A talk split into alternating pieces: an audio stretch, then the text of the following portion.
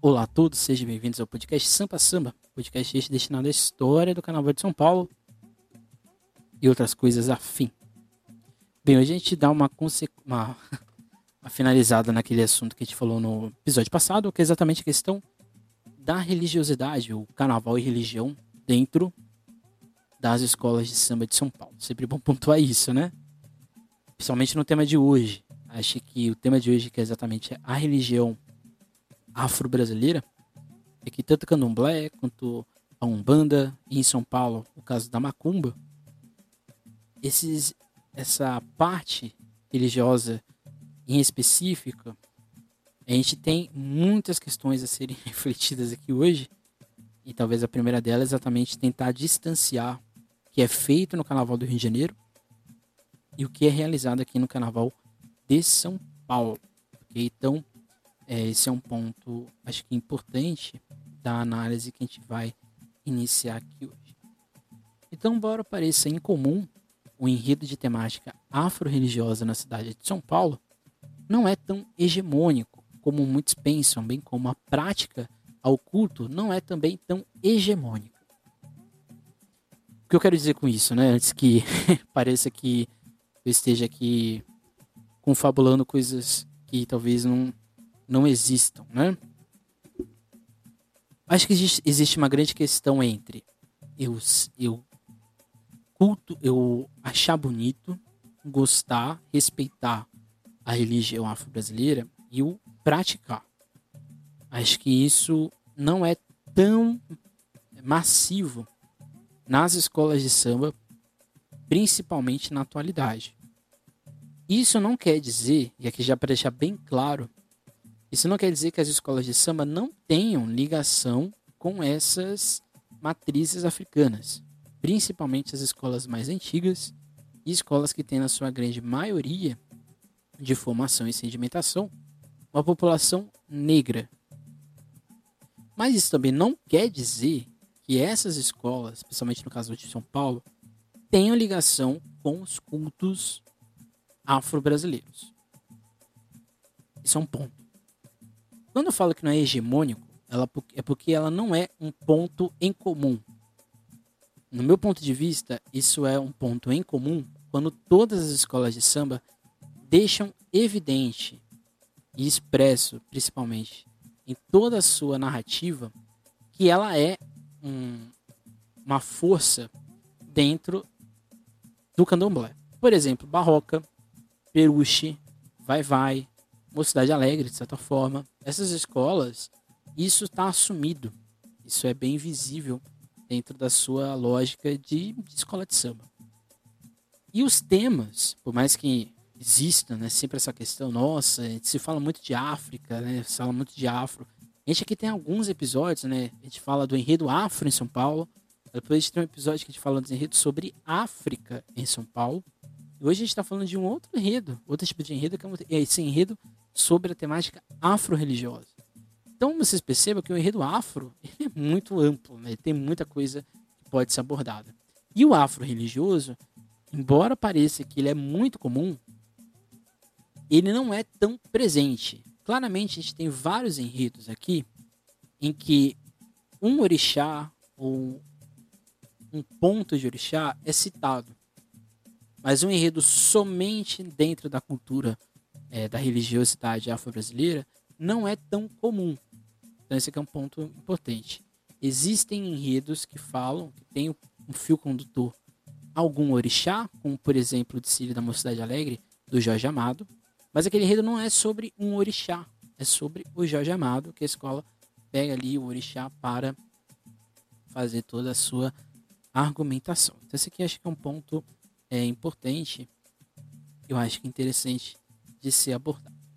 Então, em um levantamento recente, a cidade de São Paulo e suas zonas limítrofes, ou seja, as suas fronteiras né, com outras cidades na região metropolitana, possuem algo em torno de 1.500 terreiros de candomblé e de Umbanda, o que representa um número muito significativo numa cidade em que afastou ou criminalizou durante muito tempo, e de forma indireta, claro, deixar bem claro aqui, o ser negro ou as práticas de matriz africana dentro da cidade.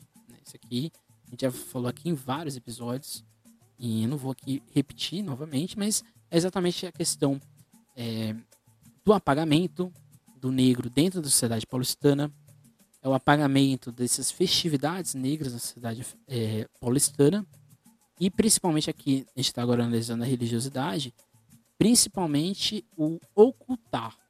Isso não quer dizer que ela não exista, mas ela é colocada de lado ou como uma coisa menor. Então, isso aqui também acho que é um ponto que a gente tem que deixar reflexivo para nós, ok? Então, a conjuntura social, política, cultural, econômica e religiosa do planeta do fim do século passado e início, início deste tem provocado mudanças significativas na vida da humanidade, exigindo de toda a adoção de novos hábitos e maneiras de ver, sentir, agir e sobre o mundo, né? Eu, meu ponto de vista, que é uma opinião minha, a partir do que eu já pesquisei, do que eu já li e tudo mais, eu percebo que esse enredo de temática afro-religiosa, ele passa a ser comum e ele passa a ser praticado pelas escolas de samba quando elas se integram dentro da oficialidade da cidade. Então, quando o mundo ele se abre para novas possibilidades, quando ele colo se coloca questões, por exemplo, das minorias, aqui minoria por causa dos direitos políticos e tudo mais, quando isso acontece, as escolas também passam a se modificarem. Então, se antigamente os enredos eram muito fanistas, era de uma, uma cultura, de uma lógica oposta à minha experiência de vida pessoal, isso passa a ganhar um outro mecanismo, ganhar uma outra é, visualidade com o tempo. Eu acho que esse tempo, e é um ponto importante que a gente vai ver ao longo do tempo, aqui do, do nosso episódio, que é a década de 80. A década de 80 vai ser um boom de enredos dentro da temática afro-religiosa. Isso quer dizer que não tem enredos negros? Existem, mas enredos sobre que, que falem expressamente com a boca cheia da questão religiosa negra vai ser principalmente a partir dos anos é, 80 que vão ocorrer é, de fato. Então, dessa forma, os enredos de temática afro-religiosa se tornam predominantes quando as escolas de samba de São Paulo também se tornam um ponto de referência cultural dentro da cidade. Pode parecer óbvio, mas não é tão óbvio assim. Quando você, quando, quando a sua manifestação, vamos supor que a gente está aqui num grupo de amigos, né? Chega uma pessoa nova. Essa pessoa que chega, a gente não conhece ela, a gente não tem uma proximidade com ela. Então, assim, a gente vai ter que criar elementos para saber se essa pessoa é uma pessoa legal ou não, se é uma pessoa confiável ou não, e assim por diante. O carnaval foi a mesma coisa. O carnaval passou a década de 60, década de 70, todo o período do AI-5, todo o período da ditadura militar, praticamente, né? Vivendo essa série de provações, de se provar que aquilo ali que estava sendo desenvolvido era uma coisa séria. Então, consequentemente, essas escolas também têm que, com o tempo, entender qual é o espaço delas dentro dessa sociedade. Não é à toa que as escolas que vão falar do assunto, principalmente, não estão no grupo especial. Ou seja, não estão dentro desse núcleo econômico que vale mais. Né? No caso aqui, um erro ou um risco pode trazer consequências, principalmente econômicas. Então, outra coisa muito importante, que eu acho que falar do enredo afro-religioso, principalmente na década de 70, 80, 90, e aqui pensando inclusive no Rio de Janeiro na década de 60, pensar esse enredo afro-religioso é pensar também as mudanças, as interpretações de sociedade que a gente está vivendo dentro desse circuito comercial, dentro desse, desse circuito econômico, e já está se tornando pujante e consolidado perante a cultura da escola de samba. Inclusive, a gente vai ter episódios mais para frente que a gente vai falar especificamente sobre isso. Então, é, acho que esse é um ponto é, importante. Okay? Então, assim, também a partir da década de 60, e aqui já pensou no caso carioca, se inicia no país uma nova perspectiva teórico-metodológica de se entender as religiões de matriz africana e e o culto ao orixá, ao orixá, ao orixá no Brasil. É exatamente nesse período que tal temática começa a ser questionada e também inserida em sua narrativa, como, por exemplo, o caso salgueirense. Acho que o Salgueiro é o melhor exemplo disso, né? O Salgueiro vai ser primeiro, a primeira escola do Rio de Janeiro a inserir o negro como protagonista, e é um protagonismo bastante academicista, né? bastante estético, bastante visual. Acima de tudo, a Revolução Salgueirense é uma revolução visual. Mas é um visual que se apropria, e aqui no sentido, né, não no sentido negativo, no sentido é uma, uma apropriação com fundamento, se apropria dessa estética, dessa religiosidade africana dentro da sua ótica de desfile. Por exemplo, quando se inserem toda aquela aquele grafismo do Rubem Valentim. Outro ponto importante é que, embora outras escolas já tenham falado de orixás ao longo, ao longo de vários anos, a gente vai ter o, o desfile sobre a Bahia, toda a injeção né, e todo o misticismo de Emanjá, que sempre foi falado no Carnaval do Rio de Janeiro, mas sempre tinha aquele mito sobre ela. Mas o sucesso do desfile da Bahia de Todos os Deuses é, do Salgueiro, se não me engano, em 69, vai também promover uma outra, uma outra visualidade. As pessoas, as escolas começam a perceber esses enredos de matriz afro-religiosa como uma possibilidade também de desfile. E aqui as temáticas passam a mudar. Mas no, no âmbito acadêmico, de fato, a década de 60 ela é um marco importante porque a partir da década de 60 a gente vai ter estudos que vão olhar a religiosidade desses grupos. Isso vai ser mais forte, principalmente na Bahia, na Universidade Federal da Bahia, onde a gente tem um dos principais núcleos de história africana e afro-brasileira do mundo, né? nem do Brasil, é do mundo. E ali a gente vai ter a criação desses novos pensamentos, dessas, dessa nova matriz teórica sobre a religiosidade do candomblé, depois a gente vai ter da Umbanda e assim por diante. Essa, essa vertente teórica chega-se no Rio de Janeiro, onde tem Rio de Janeiro é um grande terreiro, né? é um, talvez as maiores concentrações de terreiro do Brasil. E essa teoria chega ali. Mas ela demora um pouco para chegar em São Paulo por várias questões, por vários motivos, que é o que a gente vai ver é, a partir de agora. Então, assim, no Brasil, o culto aos orixás se expressa em diversas vertentes e possibilidades. E aqui citando Reginaldo Prandi, em Mitologia dos Orixás, ele diz que, assim é, não é o Reginaldo Prende, é outra pessoa. Assim, cada orixá se multiplica em vários, criando-se uma diversidade de devoções, cada qual um repertório específico de ritos, cantos, danças, parâmetros, cores, preferências alimentares, cujo sentido pode ser encontrado nos mitos. É Reginaldo Prende, tá? Agora, lendo, eu lembrei que é o Reginaldo Prende. Isso aqui acho que é, é, é o que vai se tornar o um enredo desses orixás, o enredo dessa mitologia dos orixás e o que a gente pode aprender com os orixás. Ficou aqui meio repetitivo, né? Mas, principalmente, os enredos que vão falar dessa matriz do candomblé, principalmente esse candomblé iorubano, embora a gente vai ter várias vertentes aqui no Brasil, por exemplo, a Leandro de Itaquera vai fazer um enredo sobre a Casa das Minas, que é um, uma religiosidade um pouco mais próxima à cultura Nagô, a religiosidade Nagô, mas o fato é que essa cultura do orixá, as escolas passam a usar essa matriz africana como uma potencialidade rítmica, uma potencialidade estética, também uma potencialidade de identificação, de aproximação comunitária com os demais integrantes é, dessas agremiações. Então, seja, um enredo sobre um, um orixá, ele não é, ele não, ele, pelo menos ele não pode, né? Não deveria. Mas ele não pode ser colocado na avenida só por colocar. Ou porque é um modismo ou algo do tipo. Falar de um enredo de uma vertente de matriz religiosa africana, candomblé ou umbanda, você tem que ter, a escola tem que ter uma responsabilidade muito grande. E isso também passa a surgir e a se tornar também importante e hegemônico nas escolas de samba de São Paulo, principalmente a partir dos anos 80, ok? Então, dentro de um senso comum, a cidade de São Paulo foi vista por muitos teóricos e por membros de casas de candomblé de outros estados como o túmulo, o túmulo, o túmulo do candomblé.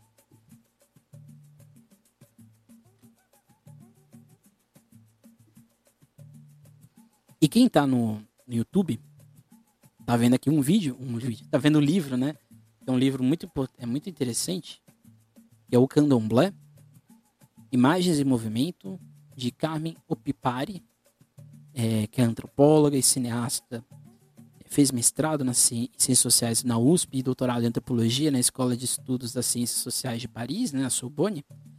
E ela faz um, um, um estudo bastante interessante e eu nunca tinha ouvido falar de São Paulo como túmulo do candomblé.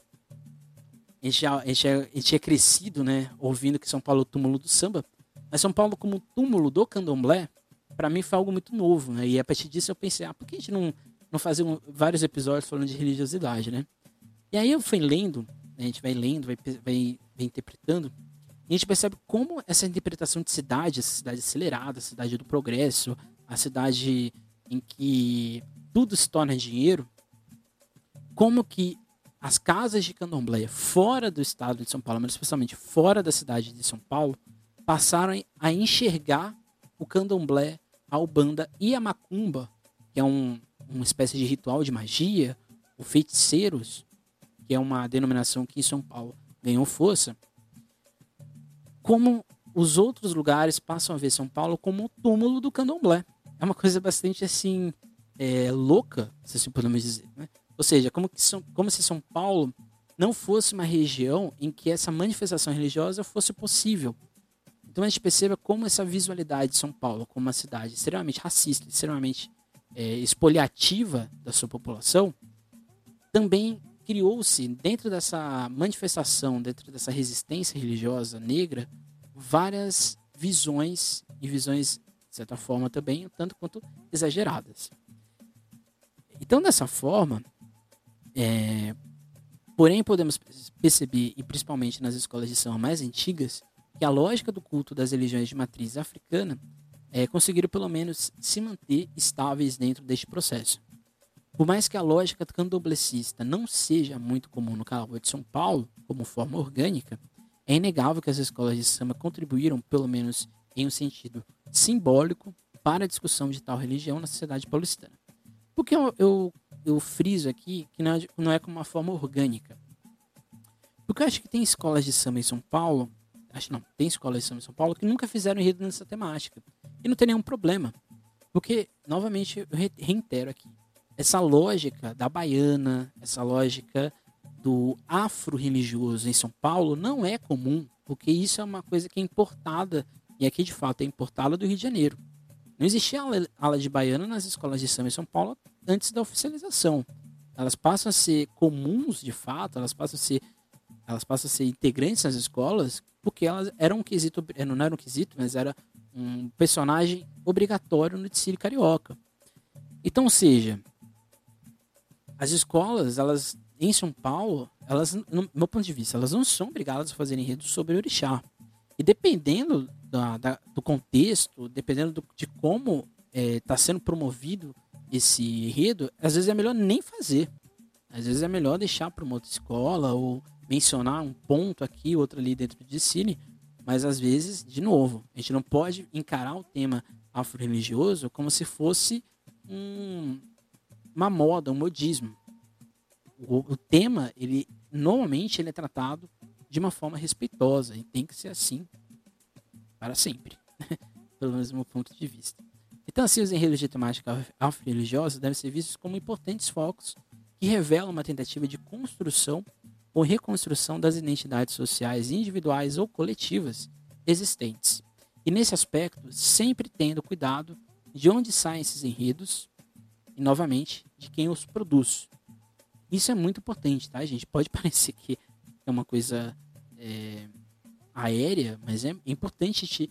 Toda vez que gente pega um enredo de temática do candomblé, pelo menos eu faço isso, eu tento entender quem é o carnavalesco, que é essa escola, o bairro onde ela está inserida e como, como, qual o impacto que esse enredo pode ter ou não dentro dessa comunidade. Então, para muitas escolas, o enredo afro-religioso é um ponto de partida, é um ponto de reconstrução, é uma possibilidade de renovação. Aqui eu cito duas escolas, né? a Barroca Zona Sul, que acho que é o melhor exemplo disso, né? A partir de 2019 a escola dá um boom na sua vida. E a Mocidade Alegre, né? Que a partir de 2013 a escola renasce de fato e todas elas benzidas, né? Pela lógica é, dos orixás. E tem escola que faz enredo dentro da temática afro-religiosa que é esquecível. Né? Enredos de si, sambas, a gente fala que não colou, né? É, literalmente, como, como dizem. Então, assim, é, de certa forma, também, aproximadamente, o Carnaval de São Paulo já produziu 90 desfiles que tenham em sua totalidade a temática afro-religiosa o número baixo, tendo em vista o número de agremiações da cidade.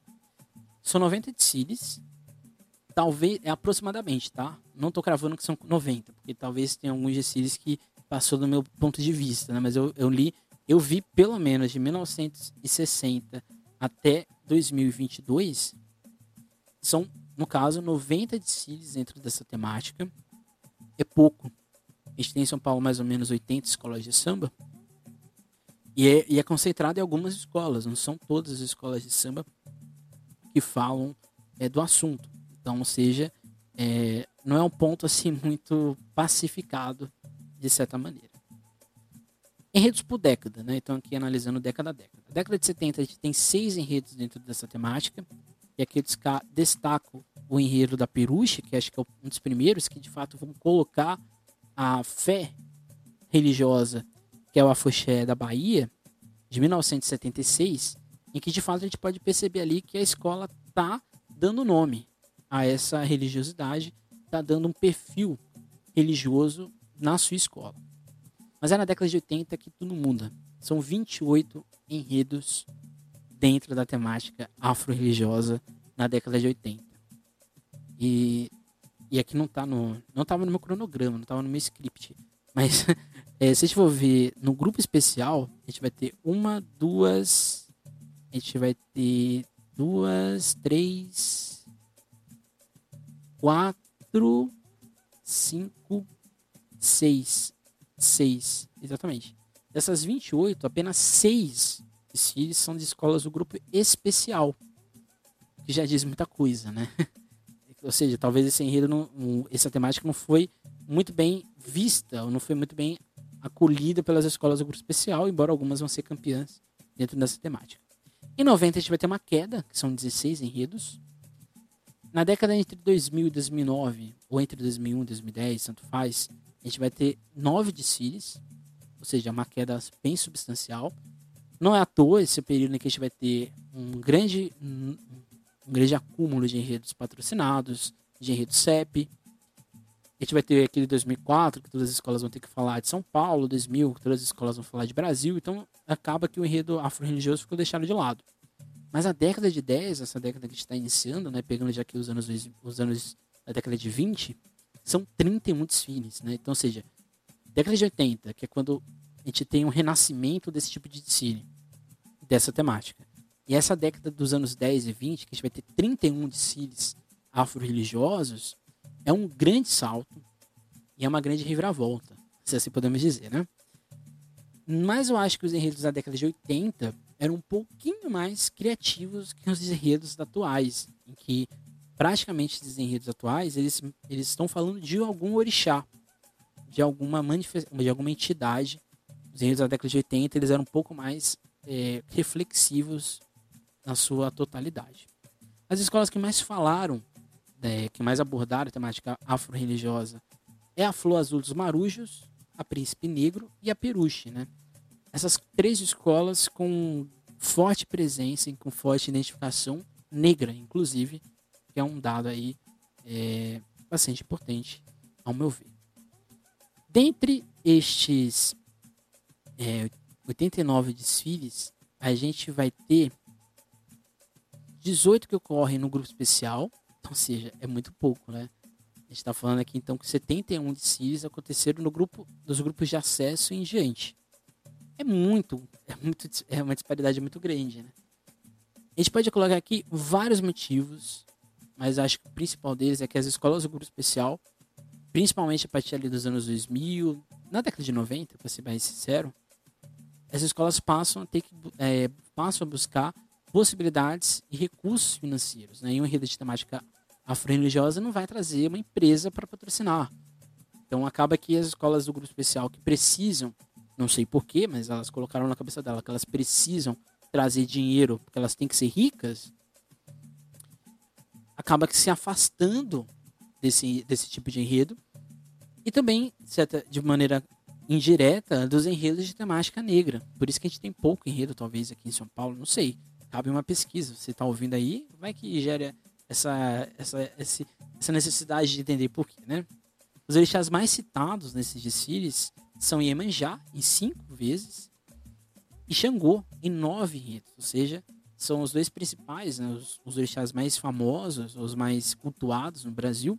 Iemanjá não precisa nem dizer, né, é praticamente um feriado é, paralelo no Brasil, que é o 2 de fevereiro. E Xangô, que é talvez um dos orixás mais cultuados dentro das escolas de samba, é, inclusive, ok? Analisando de forma um pouco mais temática, né, os enredos possuem alguns eixos. A história do orixá, então, seja, contar como que Exu foi concebida, os, os gostos de Exu, é, de, Exu, de Oxum, é, a relação que ela tem com os orixás, os ensinamentos que a gente tem de Oxum e assim por diante. É meio que um enredo padrão, é, uma, é um enredo que é muito comum, por exemplo, na Série A do Rio de Janeiro, né? As escolas falam dos orixás e parece que é, uma, é um Wikipédia do orixá que a gente está vendo na avenida. Eu, particularmente, acho que é um enredo que fica um pouco maçante, de certa forma, mas é um enredo também mais seguro dentro dessa temática que você não precisa usar tanto e, querendo ou não, fica um pouco mais é, de identificação um pouco mais fácil. E aqui eu acho que é um ponto também muito importante a gente discutir. Eu acho que o enredo de temática afro-religiosa, eu não sei se ele é tão de fácil assimilação da população, tendo em vista que a gente tem um país em que a intolerância religiosa, o ataque a terreiros de candomblé é uma das coisas mais comuns, infelizmente, do nosso país. Então, outro ponto importante, né? As escolas, quando essa retomada do enredo afro-religioso, também é, um, é, meio que um grito de intolerância, ou contra a intolerância, e, querendo ou não, é o ponto ali que elas se colocam dentro de, da realidade, e a partir dali elas constroem outras visualidades, outras interpretações do que é exatamente esse mundo em que elas foram criadas, né? Que é essa, esse grande, é, constante conflito, querendo ou não, racial existente. Um outro eixo são as lendas ou mitos que geram reflexão. Então a gente pega um, um mito ou uma lenda de Xangô, de Ogum, e a partir dela a gente vai buscando ensinamentos, reflexões que possam ter dali, e aspectos gerais sobre a religião, tanto banda como candomblé.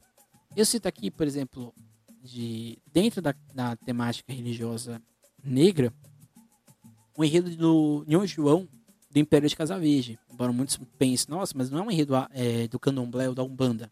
Mas o Neo João ele era reconhecido como preto velho. Né? E ali ele criou uma igreja. E ali ele criou também toda uma, uma visibilidade desse culto, querendo ou não, inspirado nesses mitos, nessas histórias é, negras. Então, ou seja, aspectos gerais fora do candomblé é muito raro.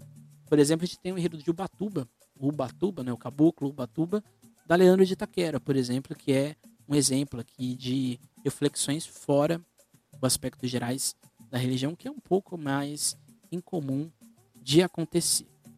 Acho que o primeiro grande desfile, de fato, gerou título, o primeiro título dentro da temática foi o Enredo de 82, a Vai Vai, Uruaie, o Eterno Amanhecer. E a letra do samba, ela exatamente essa reflexão do pensamento da, da religiosidade do candomblé e como isso inspira ou deveria inspirar aquela sociedade que estava recém ou prestes a sair da ditadura militar. Eu cito aqui esse trecho, né? Mas sinto a falta de paz no meu povo presente desde os nossos ancestrais. Aruanda é a esperança. Então, ou seja, esse sentir a falta, essa, esse voltar para o nosso passado, voltar para a nossa raiz, Aqui a escola está falando não só dentro da temática religiosa, mas também dentro do contexto negro, dentro do contexto social que o Brasil, histórico que o Brasil estava passando naquela época. Aruanda é a esperança, Aruanda é esse espaço, essa, essa, esse, esse lugar onde as pessoas. Esse lugar de retorno, esse lugar da harmonia, da paz, da comunhão entre o homem e os orixás, entre Orum e Aie, né, que é o, o enredo da escola. Né? Inclusive vai ser enredo da Mocidade Unida da Moca para o próximo carnaval. Eu conversei um, um, uns meses atrás com o André e ele. E eu falei, mas você se inspirou no enredo da Vai Vai? Ele, não, nem sabia, né? Então, é, é, interessante, né? Que as coisas retornam, às vezes a gente nem percebe, né? Aquários traz o novo amanhecer, o homem almejando o paraíso, a felicidade irá viver. Olorum canta meu povo a harmonia, Olorum vai vai na apoteose é, da alegria. Esse enredo deu título para Vai Vai, sido bastante polêmico na época, mas a gente não vai entrar aqui nessas questões. Este daqui é o trecho da Folha de São Paulo, que deixa bem visível é, essas questões, né? E nesse o enredo em si era começava com a relação que existia entre os homens orixás. Essa relação se perde, a sociedade acelera, a produção, a ganância, a desigualdade, a pobreza, a fome. São, é o apocalipse que a escola narra. E a escola faz na né, reflexão do de Aruanda, em que a gente tem que voltar a ter essa comunhão com os orixás. A gente tem que voltar a sentir a presença deles para a gente voltar a ter esse ponto de equilíbrio. E é esse é o cerne desse desfile. E também é muito parecido com o desfile da Mancha Verde, que a gente vai ver é, mais para frente, logo adiante, ok? Então, seja, acho que o Orum Aida Vai Vai é, é a prova de quando esses enredos, eles sempre estão, e os enredos de temática religiosa, eles podem ir além da lógica existente de uma só falar da história do orixá. A gente pode pegar esses ensinamentos, e o candomblé ele é basicamente uma, uma série de filosofias, né, de ensinamentos. Pegar esses, esses ensinamentos, imagine o tanto de enredo que a gente pode fazer com eles. Né? Talvez o, o que mais gerou é, comoção, mais famoso, para mim é um dos sambas mais famosos de São Paulo, é o da Leandro de Itaqueira de 89, Babalutim. E Babalotim, é, de novo, né, é um aspecto da religião, que são os afoxés, são essa, esse culto existente, que, que também está presente na dança, nos hábitos alimentares, na musicalidade e na religião. E a escola pegou esse babalutim, né, essa, esse também que é uma espécie de amuleto da sorte, é um, é um pequeno, né, um pequeno, uma pequena imagem em madeira, e a escola fez disso de Sile, né? Ornados e louvou a todos os orixás, num canto que ecoa pelo ar. Chegou em forma de afoxar na passarela os filhos, a lenda de Itaquera, axé para quem tem fé, axé para quem tem fé, e quem não tem, axé para você também. Ou seja, em 89, a lenda de Itaquera já estava falando de tolerância religiosa, né? Ou seja, se você não concorda com a minha fé, ok, né? Mas axé para você também, e é assim. Então, antes de Tatalum Girá, da Grande Rio, a Leandro de Itaquera já estava falando disso, né? E aqui, novamente, é coisa que eu sempre falo, né? O Carnaval de São Paulo fala de, já falou de tudo que o Rio de Janeiro já falou nesses últimos anos. Só que a gente não tem a mesma mídia, a gente não tem também o mesmo poderio econômico, né? Mas o Babalotim, se a gente pega as imagens da, da, do Tsiri daquele ano, as imagens não estão muito boas, né? Você que está vendo pelo YouTube, é, pelo YouTube está percebendo que as imagens são retiradas do, do YouTube, né? Mas a lógica do Dicile, e a partir daqui a gente já começa a perceber isso, são as simbologias né, que a gente viu. Simbologias, as cores, a performance, que passam a ser empregados nessa alegoria aqui de baixo, esse tripézinho, exatamente alusão a Exu.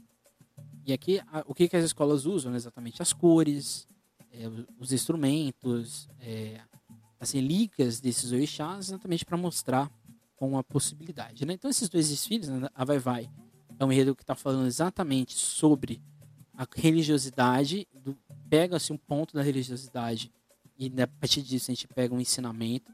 E aqui na Leandro de Itaquera a gente tem exatamente uma outra perspectiva que são aspectos culturais, de dança, de culinária ou de hábitos dentro dessa cultura afro-religiosa e coloca-se na avenida e nisso se faz um desfile. Ou seja, esses dois desfiles aqui são históricos. E nem precisou exatamente contar é, Wikipédia do Orixá. Eu vou patentear esse, essa lógica do Wikipédia do Orixá. A gente vai ter talvez o Cine que ainda dentro dessa lógica, é a Mocidade Alegre de 2003, né, o Bi, o berço da civilização iorubá, e aqui é aquilo que eu disse, né? Às vezes o enredo de temática afro-religiosa é um ponto de partida, um ponto de recomeço para a escola. A Mocidade Alegre ela, tinha, ela tem um passado negro gigantesco, inclusive é o nosso próximo episódio, que a gente vai falar de Teresa, é, Teresa Malunga, né? que é uma grande responsável por essa temática negra dentro da Mocidade Alegre. Mas em 2013 é o resgate desse tipo de desfile na escola. E Omi é nada mais nada menos que isso, né? A escola pega a força das orixás femininas, a força da água e fala da criação da civilização iorubá. Então, ou seja, você está falando do continente africano, a partir das, da, dos ensinamentos e de toda a hibridação que acontece no Brasil sobre essas orixás, e você cria-se um desfile, que é, ao meu ver, o grande desfile da história, um dos grandes desfiles da história da Mocidade Alegre, que é o Mi, o Bispo da Civilização Yorubá. E essas duas imagens que vocês estão vendo, para quem está no YouTube, sempre bom pontuar isso, é exatamente o Abre Alas, e aqui é, um das, é uma das. É a primeira vez, eu diria, risco dizer isso, que é a primeira vez que a gente tem, é, de fato, um, uma alegoria imponente dentro da lógica africana e afro-religiosa em São Paulo, sempre frisando, em São Paulo. Ou seja, a gente tem um luxo, a gente tem é, essa religião como uma imponência, como algo chique, luxuoso, de respeito e de dentro desse modelismo que o Carnaval de São Paulo já estava é, construindo das grandes alegorias e assim por diante. E essa alegoria aqui de baixo, que é a alegoria de Oxum, né, que é ali é, dando de mamar para um, um recém-nascido, essa força do amor, que é outra possibilidade, né, que é a Mocidade Alegre, eu também aqui estou arriscando dizer, que ela inaugura em São Paulo, né, que é pegar, a Vai Vai já tinha feito isso em 82, mas a Mocidade Alegre, ela vai além, né, ela coloca aspectos também de aprendizado, de fato, no sentido ético da coisa. E aqui, ó, talvez a gente vai percebendo também, né, que os enredos eles vão aprendendo com os outros, ou eles às vezes se interligam sem o carnavalesco saber, ou ele às vezes nem tem esse interesse, mas ele está fazendo. É uma coisa que só a gente que é o historiador chato que está fazendo essa esse papel às vezes, né? Desculpem as pessoas aí que veem o carnaval né, no sentido mais legal da coisa, né? Que é só curtir ele. A Vai 2017, ela vai pegar um outro ponto, que é exatamente uma figura importante dentro do candomblé, que é a Mãe Menina do Gantuá, que já foi enredo em São Paulo em outros anos, mas em 2007, pela primeira vez, ela foi enredo no AMB. Esse enredo é a retomada dessa temática na Vai Vai. Pode parecer estranho, né? Mas a Vai Vai tinha feito o enredo, enredo dentro da temática negra em 1994, e nisso foi um hiato, eu diria até que grande, por uma escola tão tradicional como a Vai Vai. O enredo de 2017 da Vai Vai é exatamente parecido com o da, é, o da, da Vai Vai de 82, né? São, dois, são a mesma escola. Que ela vai contar a história da Mãe Menina do Gantuá, ou quem é a Mãe Menina do Gantuá, a partir das manifestações destes orixás. Muita gente não entendeu, ou muita gente às vezes nem gostou desse desfile, mas o fato é que esse desfile é talvez o mais famoso dentro dessa temática dos orixás em São Paulo. Ou pelo menos o que gerou, saiu de São Paulo e alcançou é, outros lugares é, no Brasil, eu diria. Né? Aqui arrisco dizer. E o enredo vai, vai citando vários orixás. E aqui, novamente, né? Às vezes a pessoa não tem muito contato, ela fica às vezes um pouco perdida, mas a gente vai aprendendo ao longo é, do tempo. Eu mesmo não sou da, da, eu não sou não, não sou do culto aos orixás, mas eu aprendi a, a entender e principalmente a reconhecer toda a importância que tem dentro do carnaval e a partir disso eu comecei a ser um, um, um ateu não praticante principalmente, né?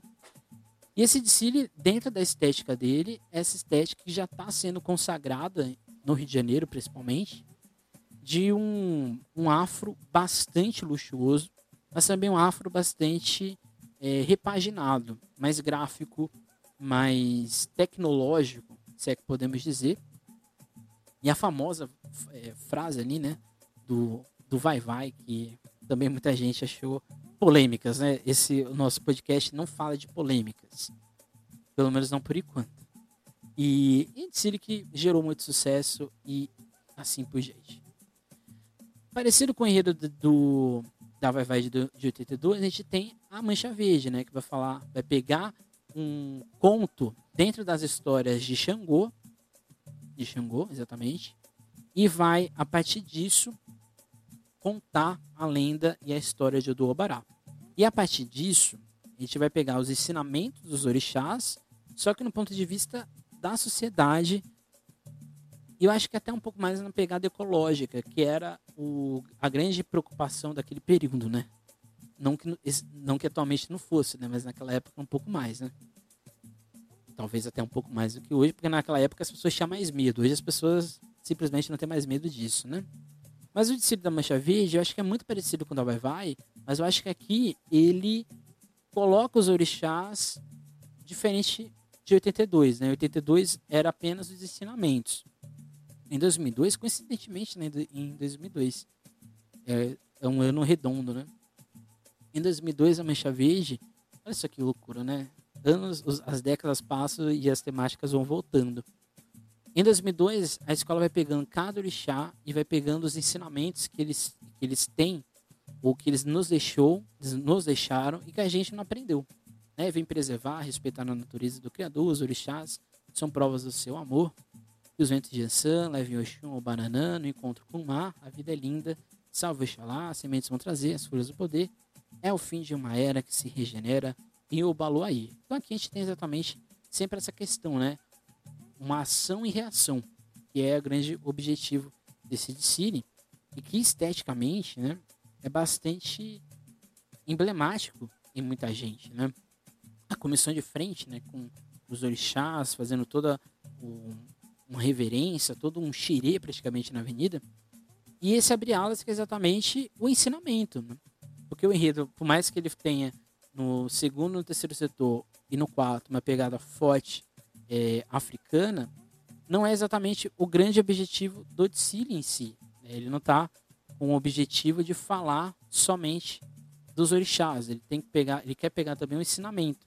E ele começa com essa natureza destruída, essa natureza que é, precisa ser regenerada. E a melhor forma de a gente regenerar é com a lenda de Odobará, que é exatamente a lenda sobre a humildade.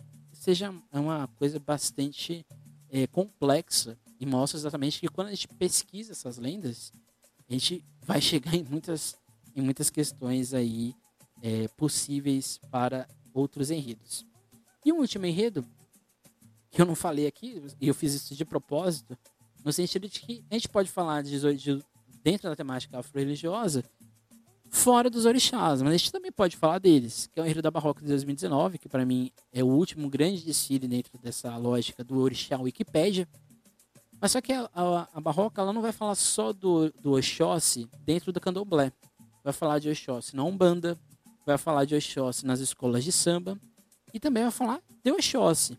Então ela não fica presa somente ao orixá, ela vai contar aspectos de Oxóssi que estão dentro de nossa, do nosso dia a dia, às vezes a gente não percebe.